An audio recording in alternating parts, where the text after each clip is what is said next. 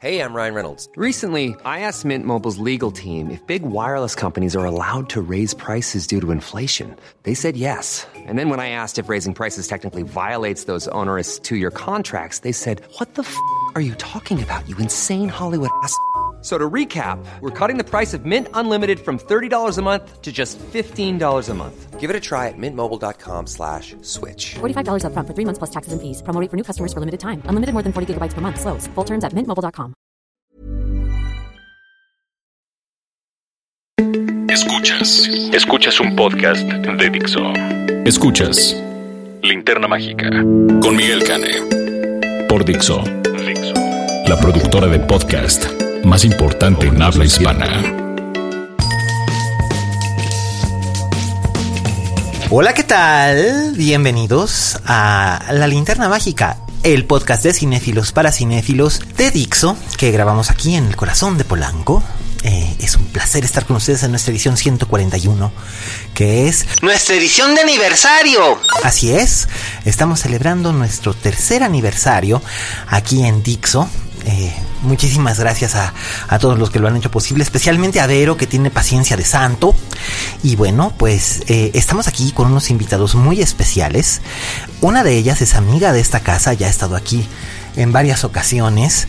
Este es maravillosa. Eh, yo considero que es una de las mejores actrices, no solo de su generación, sino una de las mejores actrices del país.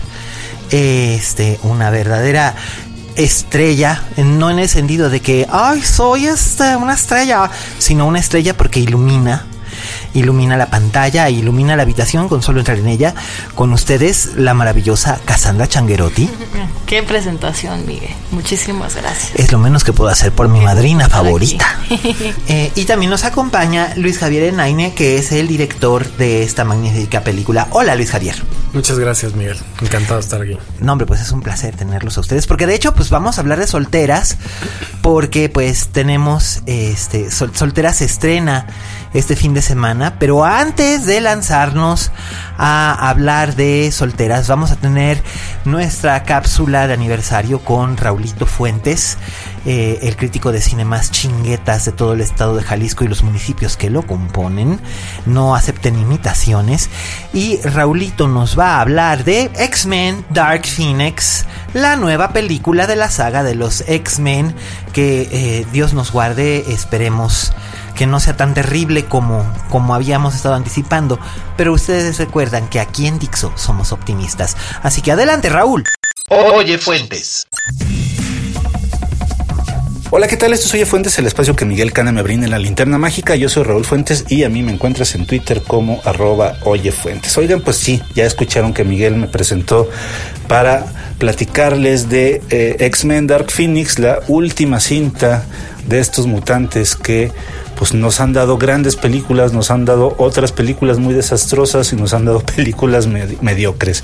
Eh, quiero decirles que yo sí iba con un prejuicio de que esta cinta iba a estar muy mala, iba a ser un desastre completamente, porque había creo que dos antecedentes importantes para eh, pues tener esta consideración. La primera, pues la cinta anterior de X-Men, que era X-Men Apocalypse del 2016, que fue esta cinta en la cual Oscar Isaac interpreta al villano y que a muchos, yo me incluyo, no nos gustó, nos pareció que había dejado mucho que deber, sobre todo si la comparábamos con la cinta anterior, la del 2014, que fue Días del Futuro Pasado, ¿no? que para mí pues es como del top 3 de las, de las cintas de estos mutantes.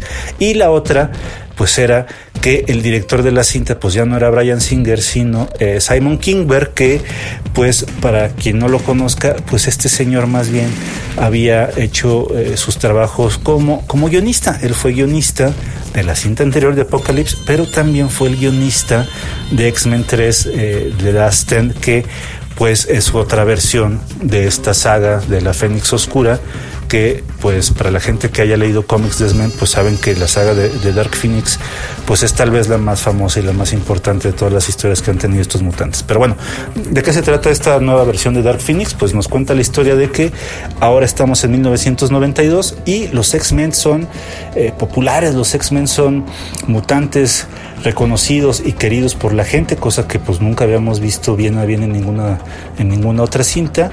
Eh, Magneto está recluido con sus otros mutantes, ya no se mete con nadie. Magneto ha digamos, dejado de lado todo su venganza y todo su odio contra la humanidad por no aceptar a los mutantes.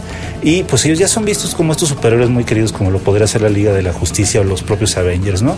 Tienen una misión en la que viajan al, al espacio y pues Jean Grey tiene ahí eh, un una situación que no voy a revelar, pero que desencadena todo lo que veremos a continuación en la cinta, que es pues que poco a poco se va convirtiendo en este personaje archipoderoso que podría acabar con la humanidad entera y que eh, por ahí tendrá eh, una asesoría de parte del personaje que interpreta Jessica Chastain que no les diré más porque he visto que ni siquiera se le menciona como cuál es el personaje que interpreta Jessica Chastain en la película entonces yo lo, yo lo dejaré como tal así de manera ambigua eh, Nomás decirles que sí, que sí disfruté la película. Me parece que tiene más aciertos que fallas. Un acierto de la película para mí eh, tiene que ver con el trabajo de audio, con el trabajo del sonido en la película. Y a mí me tocó verla en una sala IMAX en 3D. Me parece también que el 3D está muy bien logrado, de, manera que no se sienten estos eh, glitches o efectos especiales inacabados y que que visualmente se disfruta mucho la película, tiene muchos movimientos de cámara pues lo que podríamos decir imposible, la cámara metiéndose en, zonas en donde pues ningún camarógrafo se podría meter. Eh, me gustan mucho la el manejo que se le dio a, estos personajes que ya conocemos, a James McAvoy nuevamente interpretando al profesor Javier, a Michael Fassbender nuevamente interpretando a Magneto, a Jennifer Lawrence interpretando nuevamente a Mystique y a Nicholas Holt nuevamente como, bestia, porque hemos visto cómo estos personajes eh, pues se han mantenido digamos en una línea durante estas cuatro películas y aquí sin dar también spoilers, creo que se rompe un poco con eso, ¿no? Creo que estos personajes se encuentran en una situación en la que jamás se habían visto involucrados, lo cual hace que tomen decisiones eh, que nos causen a lo mejor un poco de ruido porque parece que no están, digamos, en personaje o cómo se habían comportado, pero a mí eso me gustó, que tiene una, una diferencia que lo, les, hace tener conflictos más, más interesantes, ¿no? Eh, otra cosa que me gusta mucho de la película, pues es eh, pues el manejo que tiene, que tiene que ver como con este, como con esta grandilocuencia de que ya seguramente es la última cinta, puesto que ahora Disney tiene los derechos de, de los X-Men, entonces habría que cerrar con bombo y platillo. Creo que eso ya les tocará decidirlo ustedes, ver si realmente esta es la cinta que esperábamos que cerrara de una manera tan colosal casi 20 años de historias de los X-Men o pues para lo mejor pasará sin pena de gloria en las próximas tres semanas. Eh, como fallas de la película, yo podría decirles que aunque la cinta dura menos de dos horas, la última media hora tal vez se sienta un poco larga, la última media hora que tiene exceso de, de, balazos y de estridencia y de efectos especiales, pues bueno, sabemos que muchas cintas hollywoodenses, sobre todo de franquicia, pues como que quieren echar toda la carne al asador en esta última media hora y creo que se siente forzado en ese sentido. Además, en esta última media hora aparecen muchas cursilerías o cosas que podríamos eh, calificar de cursis que a lo mejor con dos o tres menos hubiera estado mucho más disfrutable la cinta. Y también a mí hay algo que no me gusta también este tipo de películas es el exceso de one-liners, sobre todo los one-liners que son como más, ay, pues no sé, parece que no le echan ganas los guionistas a la hora de crear sus one-liners como por ejemplo un one-liner muy famoso, pues es hasta la vista baby, ¿no? Que queda perfectamente en Terminator 2, pero que hay unos tres o cuatro que de veras se sienten muy, muy fuera de sintonía e incluso yo sentí como que los actores no estaban como muy a gusto repitiéndolos. Eh, pues eso, creo que también otra cosa que no me gustó del todo es que creo que Sophie Turner es una buena actriz para interpretar eh, pues a Jean Grey, a, Sophie Turner ya eh, pues la conocemos por ser Sansa en Game of Thrones y que además seguramente sus bonos incrementarán muchísimo en este mes, dado que el, programa de Game of Thrones terminó hace muy poco y pues que esta película también mucha gente la, quiere ver porque pues se le tiene mucho cariño a las películas de X-Men, pero siento que no creo que sí le faltó un poquito de, mejor actuación ahí a, Sophie Turner. Jessica Chastain también, que es una actriz que a mí me parece eh, fenomenal, de las mejores actrices que han surgido en los últimos 10 años. Creo que también está un poco, un poco fuera, fuera de, sintonía. Pero para mí pues siempre es un gozo ver a, grandes actores como Michael Fassbender o, James McAvoy en sus papeles de, de Magneto de Charles Xavier, que pues creo que parte de la riqueza de estas cintas es precisamente su relación entre que son amigos y son enemigos. Aquí en la cinta pues también se refleja eso y eh, pues finalmente pues decirles que eh, pues nada, ojalá, ojalá la disfruten como yo la disfruté a pesar de sus múltiples fallas. Creo que es una cinta que se va a disfrutar mucho, sobre todo si han sido grandes fans de, de la saga y sobre todo si odiaron eh, X-Men 3, que pues es esta, esta primera versión de, de, la saga de Fénix Oscura, creo que acá se le da una nuevo matiz, una nueva versión que eh, pues ya ustedes díganme, díganme qué les, qué les pareció. Platiquemos de la película, si les gustó, si no les gustó, pues yo estoy en Twitter como arroba oyefuentes, yo soy Raúl Fuentes, les agradezco su atención y nos escuchamos la próxima semana. Hasta luego. Escuchas, escuchas. Linterna Mágica. Fixo. Gracias, Raulín. Bueno, pues ya escucharon ustedes a, arroba Oye Fuentes, Raúl Fuentes, nuestro crítico de cine más espléndido del estado de Jalisco, uno de los más chinguetas de todo el país. Este gran amigo de esta casa, miembro desde hace varios años de la familia eh, Linterna Mágica. Y bueno, pues ustedes ya sabrán a qué le tiran yendo a ver a Sansa Stark haciendo la de Jean Grey, haciendo la de Dark Phoenix. Y por fin van a saber de qué carambas le está haciendo Jessica Chastain. ¿Y por qué Jessica Chastain? ¿Por qué? Pero bueno, este, eso, eso lo discutirán ustedes con Raúl usando el hashtag Linterna Mágica en redes sociales. Y mientras tanto, yo estoy aquí feliz de la vida con la soltera del año y el creador de la soltera del año. Este, mis queridos Luis Javier y Cassandra.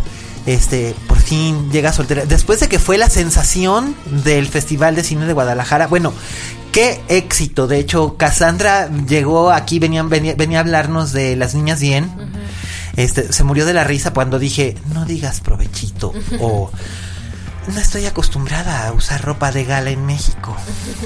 Este, y me imagino que le contaste a Ilse, ¿verdad? Que hago una muy buena imitación de ella. Sí, claro, claro, está, está informada. Ah, bueno, está bien. Eso explica por qué me eso, explica por qué me hace el mal de ojo cada vez que me ve. No, no es cierto. No es cierto, Ilse, yo también te quiero mucho. Este venía venías llegando de precisamente de que la, noche anterior había sido la fiesta de solteras y había sido un hit inmenso. Y ha seguido cultivando ha seguido cultivando ese ese hit. Ya llega por fin a pantallas este fin de semana. Pero este además eh, llega con un de boca en boca fabuloso. La verdad es que sí, este fue pues una de las funciones más lindas que he tenido, o sea, que he podido como experimentar. Es muy lindo también cuando vas a provincia a, o sea, porque como que la gente de provincia no tiene tanto acceso de repente como a este tipo de eventos tan grandes y masivos y poder estar como con esa gente y convivir eh, acercando el cine es, es, algo muy lindo. Y es una sala muy grande la de Guadalajara. Entonces, eh, pues es como una experiencia muy eh, linda de que cada quien ocupa su butaca, de que estaba lleno el cine, de que la pantalla es muy grande. Bueno, la recuerdo así como una pantalla muy grande que veíamos hacia arriba. Entonces fue como una proyección colectiva muy, muy amorosa, de muchas risas. Y, todo el mundo salió como con una sonrisa en la cara contentos de lo que habíamos hecho y fue, fue muy linda experiencia. ¿Y usted, señor director? Sí, no, la verdad, sí, sí, como dice Cassandra, estuvo muy, estuvo muy, muy interesante la, la experiencia ahí, fue muy linda. La reacción de la gente es algo que no me había pasado antes, que es que se volvió como una función interactiva, ¿no? Todo el mundo estaba ahí como interactuando con lo que se veía en pantalla y eso es como algo como fuera de serie, honestamente. ¿no? Cuando la regaba el personaje de, de Cassandra, todo el mundo, no, ya. eso está muy, sí, es muy simpático eso, la verdad. Pero es que es, es, algo, la, la cinta está muy abierta a la identificación, no solamente de mujeres, sino también de hombres. Todos en algún momento hemos estado hemos estado ahí, eh, más o menos, o hemos tenido un amigo o una amiga que ha estado así, o que recurren a, eh, que, que recurren a elementos así como, como este curso de, este curso de cómo pescar marido, que no es broma, existen. Por supuesto que existen. Este digo, no creo que sean tan este tan sui generis, repito, como el que imparte el personaje de Gabriela de la Garza. Bu- bu- bueno, es que esos pero pero sí que existen. Además es, es un deleite tener tener act- actrices como como Cassandra, como Sofía Alexander Katz, como Irán Castillo, que la gente suele pensar, y esto lo sé por experiencia propia, Irán fue la protagonista en una, en mi primera puesta en escena formal en el Foro Shakespeare, en, una obra que se llamaba Somos Eternos, que dirigía Roberto Cavazos. Eh, eh, eh, ahí, ahí actuaron Irán Castillo y David Medel. Y el papel de Irán era el de una ama de casa perfectamente ordinaria que está a punto de revelar algo extraordinario, está embarazada a su marido justo en el día en el que se anuncia que es el fin del mundo. O sea, ya no va a haber más, están, están todos en extinción, en, en un evento de extinción masiva y ella acaba de enterarse de que está embarazada. Y hizo un papel precioso. Eh, Irán es una espléndida, espléndida actriz y siento que no se le ha dado el crédito que, este, que realmente merece por ello y me dio mucha alegría verla en el ensamble de, de solteras dándose al tú por tú con, con- con actrices de, de- este calibre. Incluso, incluso eh, por ejemplo, Flor Eduarda, que la- estamos acostumbradas a verla y bueno, finalmente de, de la, cun- de la cuna viene. Este, aunque haya sido parte del carrusel original, cosa que mucha gente ya habrá olvidado, pero Flor Eduarda Gurrola obviamente es la heredera de, de- de- de- de Alfredo Gurrola, el- aquel excéntrico por excelencia, aquel director teatral y cinematográfico más, pues era uno de los, una de las figuras más extravagantes del mundo y por lo regular, pues a ella la, estamos acostumbrados a verla en cosas como más de corte, entre comillas, de arte, como El placer es mío. Y, este, y aquí encaja perfectamente y se divierte y es muy, es muy interesante ver cómo todas van formando un, un ensamble que no estamos realmente acostumbrados en México a los a hacer un trabajo de ensamble como los que su- como los que suele hacer por ejemplo Woody Allen o Robert Altman que digo una película altmaniana se entiende precisamente como, como una película donde ocurren muchas historias simultáneamente y muchos diálogos simultáneamente Eh, y aquí en México no estamos como muy acostumbrados a- a- a- al ensamble o no reconocemos el ensamble como una manera de narrar. Sin embargo, aquí creo que está muy bien, muy bien armado. Así que les voy a preguntar cómo es que entramos en la dinámica de crear algo como solteras.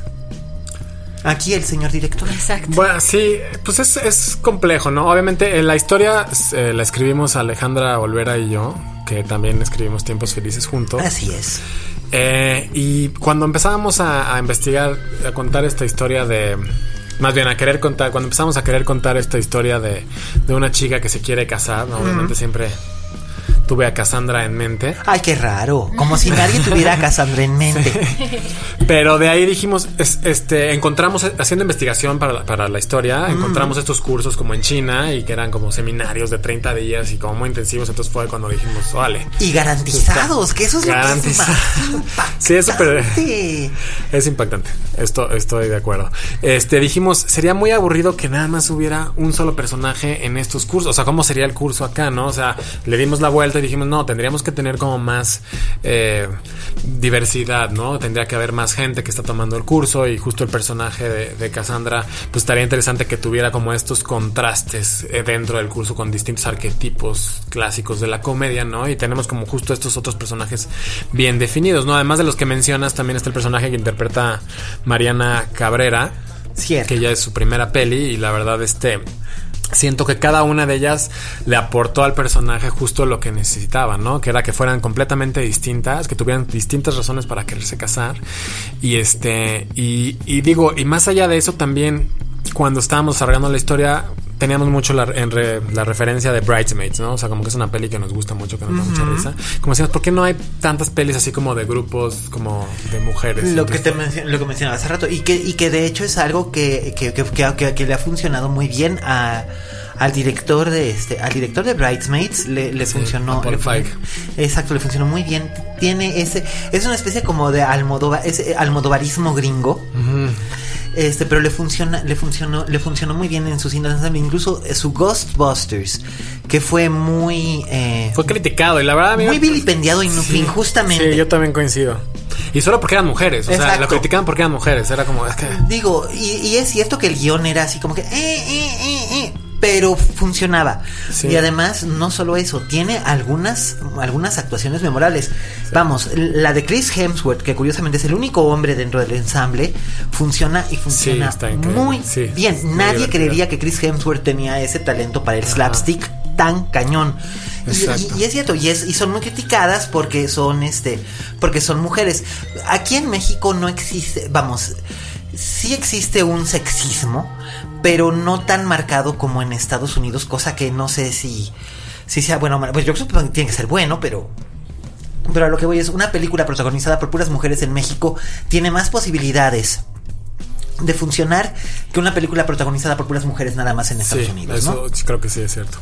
Y este, y per- perdón, yo lo interrumpí, señor. No, no, no, no. Entonces digo, esa era como, y digo, como mencionabas lo de Robert Tallman también, que es curioso porque a la hora de la puesta en escena, lo que me gusta mucho de él es que deja que los personajes se interrumpan, que, es- que sucedan cosas en el fondo, que, o sea, como que siempre hay acción y es un poco la, la idea con solteras era como tener justo estos anamórficos, estos lentes abiertos y que además de tener a Cassandra como, como al frente y en el fondo siempre está haciendo algo Flor Eduarda o siempre Sí. está haciendo algo Está- alguien siempre, más, ¿no? Es siempre como, está ocurriendo, siempre está ocurriendo algo y tú sabes cómo le pones o no le pones el ojo. Pero además hay un detalle que es bien importante. Cuando la estaba viendo, una de las, uno de los referentes que tuve automáticamente, por eso dije es Altmaniana, es una película de Altman que se llama A Wedding.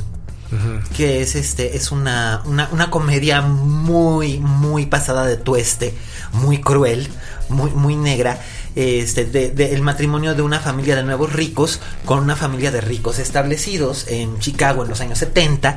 Y hay gente como Carol Burnett, como eh, Rosa Nobrasi, eh, eh, Mia Farrow, que solamente tiene una sola línea en toda la película, pero, eh, pero la línea que suelta es súper devastadora y además es bien irónica. La línea es I'm pregnant. Entonces, o es I'm pregnant o I'm going to have a baby. Una de, una de esas dos. Y es para los que conocen la carrera de Mia Farrow, por supuesto, es un golpe devastador y además te arranca la carcajada. Este, entonces, cuando yo estaba viendo, cuando yo estaba viendo, dije, híjole, qué chingona. Y además también yo soy un crítico muy, muy multireferencial. Siempre cuando veo algo, siempre estoy pescando las referencias que me está dando. Estoy apreciando. Y yo sé, me consta que Luis Javier es un espléndido, espléndido, no solo director, no solo filmmaker, porque no es nada más director, es un filmmaker, hace de todo. Gracias. Miguel. Este, no, pues que no es flor. No es flor ni me tienes este ni me tienes en en nómina, manito, estoy diciendo la verdad. Este otro detalle que, que- es que es un espléndido, espléndido eh, cinéfilo.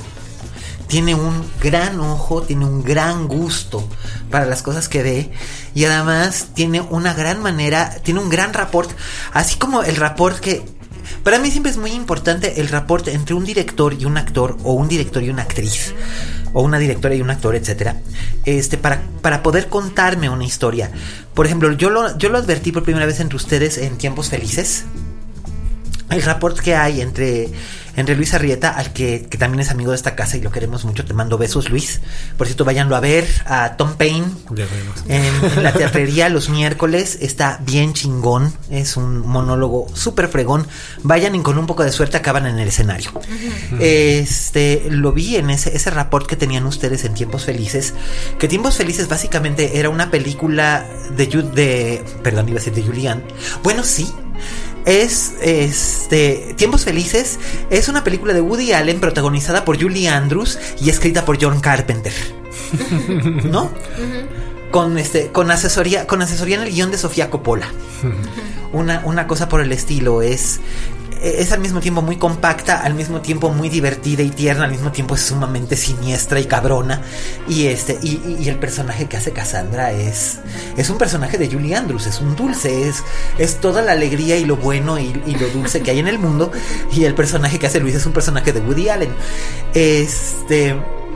pero a lo que voy, a lo que voy es esto. Eh, ese, ese reporte es muy importante para mí. Lo mismo desde Polanski y Mia, o Bergman y Lieb, o Godard, Diana Karina, o este Truffaut y Jean Moreau, o en este caso ustedes, ¿no? O sea, es bien importante ver esa complicidad entre, entre director y, y, actriz y no me pasaba, o sea, solamente me ha pasado con dos películas mexicanas recientemente ver esa complicidad en absolutamente todo y es, uno ha sido aquí en Solteras con ustedes, la otra fue con Leona de, este, de Isaac, con, con Nayan, que fue este, también una, una, complicidad completamente absoluta y además porque los personajes, aunque es un ensamble, el personaje de Cassandra básicamente lleva el, el peso de la película sobre los hombros y no es nada fácil.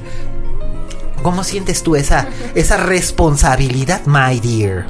Pues sí fue, o sea, sí fue como un reto muy, muy grande porque, o sea, como que había hecho comedia, ¿no? Y también en tiempos felices con, con Luis Javier, pero siento como que en general como que las comedias que me ha tocado hacer, la, como que eso, la mujer está como afuera de la historia, como que ronda la aventura del, del personaje masculino y en esta pues de repente te no, enfrentarte a a ser un personaje protagónico que es el que vive toda la aventura era, o sea, darme cuenta que estaba siendo un personaje que, que se equivoca, que comete errores, que, que y que generalmente a, o sea, a ti como actriz pues no te gusta estar en esa situación, no te gusta ser esa persona que va a reflejar todas las equivocaciones. La falibilidad humana, ¿no? Exactamente. Entonces, eh, lo vivía con mucho dolor de repente, o sea, de repente me dolía mucho lo que le pasaba a Ana y, y, y lejos de verlo como una comedia, para mí era como justo como empezaste el programa. Un ¿no? thriller, es un thriller emocional. Un thriller emocional, me parecía trágico, trágico todo lo que, o sea, en, pensaba mucho yo en Noches de Caviria, de repente. Por ejemplo, déjame decirte que sí, y ahorita debía haber dicho, debía haber dicho Fellini y Fellini y Massina, pero sí, sí, sí, sí, estaba pensando tanto en La Estrada uh -huh. como en Caviria, uh -huh. muy Caviria, o sea, ese, ese sonreír entre las lágrimas, uh -huh. o sea, de repente te está lloviendo mierda alrededor, pero tú sonríes, ¿no? Sí. Y la persecución que tiene el sí. personaje de un personaje masculino, que está como fascinada y tiene como todas estas cosas. Ay, que... ¿cómo, ay, ¿cómo no va a estar fascinada? Hola, Pablo. sí. Hola. Hola, Pablo. Tú sabes que te queremos y te queremos. Ay, además, tú con Pablo tienes una química maravillosa. Con Juan Pablo Medina. Pablo dices. Cruz. O Pablo sí, Cruz. Sí, exactamente. Con Pablo Cruz. Pablo. Ah, ok. Sí. Tú tienes una química. O, o, o, ay, perdón, ya me hice bolas. A ver, Sky 2. Ya sé. Con los dos. Bueno, ah, bueno, sí, sí. Con los dos. Con los dos, pero bueno, no es que además históricamente tú tienes una química muy buena con Pablo Cruz. Sí, sí, sí, habíamos trabajado juntos. Digo, sí. como en uno éramos como unos novios muy agradables y en esta somos unos novios muy patéticos. Muy kinky. Sí. Muy weird. Pero es que eso es lo bonito, eso es lo bonito sí. de esta historia. Es, es diferente a la norma. Vamos. Y eso es algo que le voy a preguntar ahora, a, ahora aquí al director. ¿Cómo le haces para poder vender un producto que la gente va a estar esperando un, una cierta cosa uh -huh. y se va a encontrar con algo muy diferente. Uh -huh. Vamos, e, era de lo que estaba partiendo ahora. La gente va a esperar, ay, mira, es una comedia romántica como... Eh, cite alguna de las 25 comedias románticas que se han estrenado en lo que va del año sí. y que no tengo absolutamente nada, nada en contra de ellas. Pero este, de hecho hay gente en ellas que trabaja, que ha trabajado en ellas que me parece encantadora. Pero este, pero ahora bien, eh, esto o sea, esto no es como novio de pueblo. Sí, Gracias no. a Dios. Gracias a Dios. Digo, no la vi. Pero... Yo tampoco la vi. Pero, pero hay una cosa como muy, o sea, justo lo que dices, como justo nos pasó y que fuimos a, a hacer sí. una presentación en. Ah, sí, exacto. En una sala. No, no y... sí. pero justo como que la gente nos preguntaba del final. pero es muy sencillo, o sea, como que me paré, les di mi explicación y todos dijeron, no, ah, pues sí, está claro, buena. Sí. Pero ¿por qué necesitan? Eso es lo que yo nunca he podido entender. ¿Por qué necesitan que se les expliquen las cosas? Tan bonito que es estar abierto a las percepciones y dar uno su propia interpretación. Es difícil. Pero yo justo a mí me choca que me expliquen. Yo trato como de encontrar. Pero justo la idea, o sea, lo que preguntas es, es muy. ¿Cómo muy vender cierto, un thriller porque... sentimental como una comedia romántica? Eso pa, es Yo siento, es que. para empezar, el tipo de comedia que a mí me gusta, pues es otro, ¿no? Lo sé, me consta. Entonces, eh no me gusta ver los personajes de justo ñoños, que todo, o sea, todo le sale bien. O sea, me gusta ver justo personajes con defectos, con fallas, como que sufran, que, o sea, justo como el de, el de Ana, ¿no? Ah, pero es que a Ana le va como en la feria. Sí, sí, sí, le va fatal, sí, le va Por eso, eso- eso qué sufría un poco yo haciendo el personaje. Amiga. Es, es, es duro ese personaje. Claro un que es personaje duro. que es como que, o sea, por- te puede causar mucha gracia lo que está diciendo, pero pues es una chava que se está enfrentando a la soledad y que se está enfrentando a unas a un carácter que tiene que no empata con lo que la sociedad le está Y diciendo. a la llegada y a la llegada de una cierta edad donde tienes ciertas expectativas que no le vas a cumplir a la sociedad. exactamente. O sea, de repente ya llegaste a los 30 y, ay, ¿cómo que no estás casada? Por lo menos deberías tener un novio. Sí. Y, y la gente te exige demasiado. Y Ana, Ana de por sí es un personaje complejo de entrada. Y con todas estas expectativas que se hacen de ella. Y todo lo que le pasa durante el curso. Y todo lo que está viendo a su alrededor. Es una. eh, es un estrés. Por eso lo llamo un thriller. Lo, lo llamo un thriller Sí, sentimental. sí. Siento que Ana. Y esto no es un spoiler. O sea que no se las estoy arruinando. Siento que Ana se lleva un, una enseñanza, incluso una ganancia, pero por supuesto esa es mi percepción, porque en cierta forma yo también soy Ana, eh, o al menos lo fui cuando estaba hace 10 años en, en la posición en la que se encuentra el personaje. Digo, este, ahora mismo ya a los 45 años, pues ya ya lo que se fue, se fue, lo que pasó, pasó y este y pues si no fue, no fue y si no pasó, pues no pasó. Pero este, pero entiendo perfectamente y por eso es que automáticamente yo entré en este track de no sé, no sé, hay una gran diferencia entre una comedia romántica con Meg Ryan en los 90 como Sleepless in Seattle que es de la maravillosa Nora Ephron que sabes que que sabes que a la protagonista le, le está pasando del nabo pero al final va a tener un premio Ajá. a una comedia como Amigos con Dinero de Nicole Holofcener, ¿no?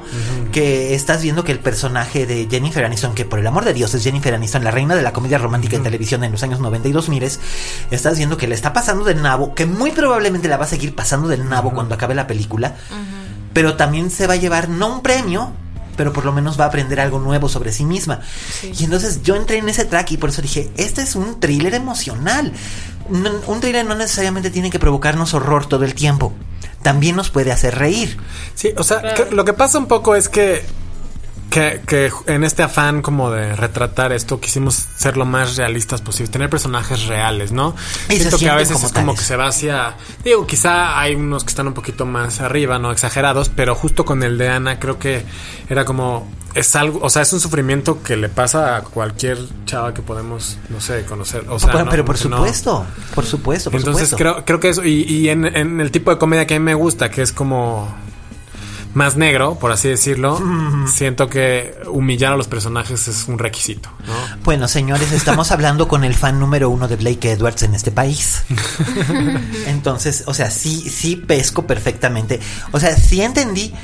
De hecho, ese es otro, esa es otra, esa es otra alusión eh, que por mi mente pasaron un montón mientras, mientras veía la película. No solamente era Almodóvar y Fellini, también Blake Edwards, por supuesto. También hay, hay este slapstick of another kind. Este, eh, eh, esta comedia cruel tan anclada en la realidad que dices, chin, pero pues así es la vida. Exacto. Y, y, y qué, boni qué bonita quedó.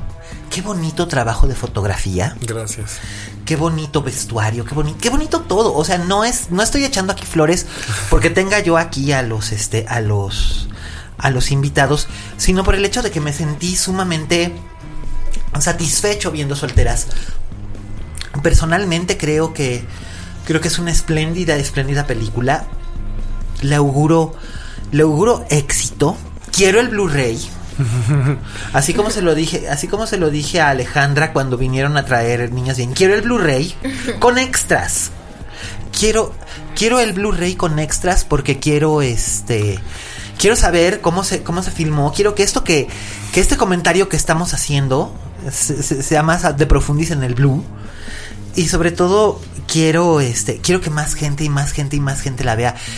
Este, ¿cómo exhortarían ustedes al público que nos están oyendo a que se lance este viernes y en lugar, en lugar de ir a tirar su dinero con los mutantes o con Godzilla, este, o con, eh, con el Jones, aunque bueno, yo creo que ya habrán visto al Héctor Jones, este, a ver, véndanme, véndanme, pichen, píchenme, píchenme solteras. A ver, este, siempre es la parte más difícil esta porque como que a mí me cuesta mucho trabajo decir a la Para una madre todos sus hijos son hermosos. También. No, yo creo que, mira, la comedia a mí me parece un género muy valioso. O sea, creo que es el género de la sobremesa en el sentido de que cuando estás como con gente que quieres o que no quieres y estás terminando de comer y empieza la ronda de chistes, siempre son momentos como muy valiosos en el sentido de que te, te explota la cabeza, te modifica el pensamiento, te hace colocarte en otro lugar. Y, y la comedia es un género muy valioso en ese sentido. Y cuando está tratada con inteligencia y cuando está tratada eh, con un mensaje que si tienes eh, un poquito de entusiasmo de ir a descubrir, esta comedia eh, tiene ese factor. Es, es una comedia que te hace reírte y, y que te, te modifica, te pone en otra perspectiva. Por eso vengan a ver solteras. Por eso y porque es muy divertida. Y porque sí, como dice Cassandra, creo que es una comedia que tiene muchas capas, ¿no? Y que tienes como la historia en la superficie, que es la chica que se quiere casar, pero en el fondo tiene muchas otras cosas más que, que seguro te dejan una reflexión al final, sin duda. Es Se un- habla de la soledad y de la necesidad del amor y que son Eh, cosas muy humanas. Y también critica ciertos aspectos de la sociedad que creo que la comedia no funciona como una herramienta para eso. ¿no? Por supuesto, la, comedia como, como herramienta de catarsis la, ha, funcionado en la historia del cine, Dios, desde la época del cine mudo, eh, pasando por ejemplo, Fassbinder, vamos, si vemos el matrimonio de María Brown como un como una comedia romántica, que a veces lo es, es una comedia romántica muy pasada de tuesta y muy negra, y no, y no lo digo únicamente por, por el amante de María Brown. Este, realmente es, eh, es muy negra. Pero nos va dejando, no- no- nos va dejando como una manera de irnos acercando, observando, conociendo estos, estos niveles de las personas que somos. Que somos. En un momento dado todos nos identificamos con los personajes que vemos y yo ya lo dije. Yo en algún momento de mi vida fui Ana. Y este llegué a hacer las mismas cosas que hace Ana o peores. My idea. Peores. Pero este. Pero la, la- la cosa es, es que yo creo que la gente debe de ver, eh, debe de ver solteras. Uno, para ver que no todo, no todo en la comedia, en el cine mexicano es No Manches Frida número X. No todos son los albures. No la he visto tampoco. Yo tampoco la he visto. Ay, lucky you. Este. No todo eso. También hay un ingenio, hay un corazón, hay un. Hay una manera de contar las cosas, hay nuevas maneras de narrar. Eh, creo que eso es algo muy importante. Eh, el, en nuestro. Nuestro director aquí no solamente es un director, es un storyteller y lo hace muy bien. Cassandra no es solamente una actriz, es una storyteller y sabe y sabe cómo guiarnos en esta historia. Y la verdad es que es una historia muy bien narrada. Y ustedes tienen que ir a ver solteras. Y quiero que vayan a ver solteras. Quiero que me manden su comentario usando el hashtag linterna mágica o el hashtag de cinéfilos para cinéfilos. Y de verdad, esta es una película para cinéfilos. Eh, o sea, aparte es un premio agregado. O sea, puede verla cualquier persona de, de- de- de- cualquier tipo de público. Pero si la va a ver el cinéfilo, se va a ir con premiecitos extra que no, con, con los que no cuenta. Y no se los voy a spoilear aquí. Este, muchísimas gracias, Cas, por ser nuestra madrina. Muchas gracias y felicidades por este aniversario tan maravilloso que estás festejando Muchas de este gracias. programa. Siempre es una delicia venir aquí. a- podría no hablar, podría quedarme nomás sentada escuchando Ay, todo el conocimiento. A Cassandra que sí la tengo, a Cassandra sí la tengo en nómina. Y es que además no solamente es el tercer aniversario, es también mi cumpleaños. Bueno, esta es la ¿Qué, semana de mi cumpleaños. Ah, claro, porque es el viernes. ¿no? El domingo. El domingo. El domingo cumplo. El domingo cumplo 45 años de, de esta semana. Este, así que, este, pues sí, cumplo 45. E- Este, este podcast va a salir al aire antes de mi cumpleaños. Es el último podcast que grabo con 44. Y ahora sí voy a pasar a la, a, a la verdadera mediana edad, como decía este Evelyn Waugh en Brideshead Revisited. I don't feel old. I feel middle aged. Which is, in- which is incredibly worse. Luis Javier, muchas gracias por acompañarnos. Muchas gracias, Miguel. Muchas felicidades por el cumpleaños y por el aniversario. Muchas gracias. Además, no es la última vez que vengas, porque nos tenemos que echar tú y yo aquí un, un quien vive sobre cinito de horror. Porque Eso estaría buenísimo. el señor es un sí. experto, damas y caballeros. El Gracias, señor es un verdadero experto y es un placer. No, y además, es un experto. Este, como es nuestra semana de aniversario, pues vamos a tener, vamos a tener premios que vamos a, vamos a empezar a dar. Ya no me dio tiempo de anunciarlos, pero vamos a, vamos a tener premios. La próxima, a partir de la próxima semana vamos a tener toda, vamos a tener todo el mes de junio, vamos a estar dando eh, regalitos a los escuchas del, del podcast eh, Linterna Mágica. Muchas gracias, Vero, en los controles.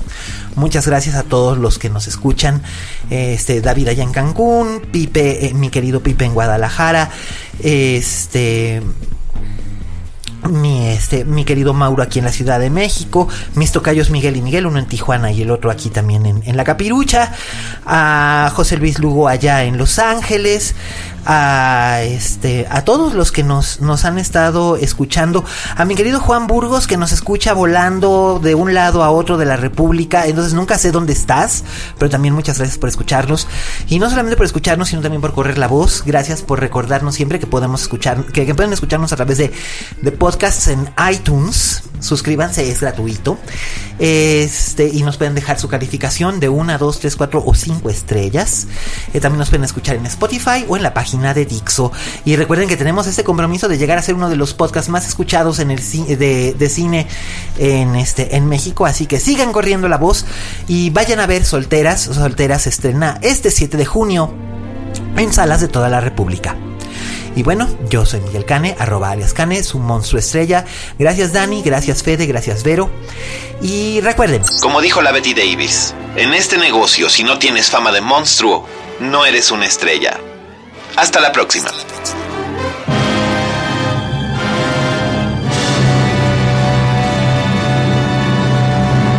Dixo presentó Linterna Mágica con Miguel Cane.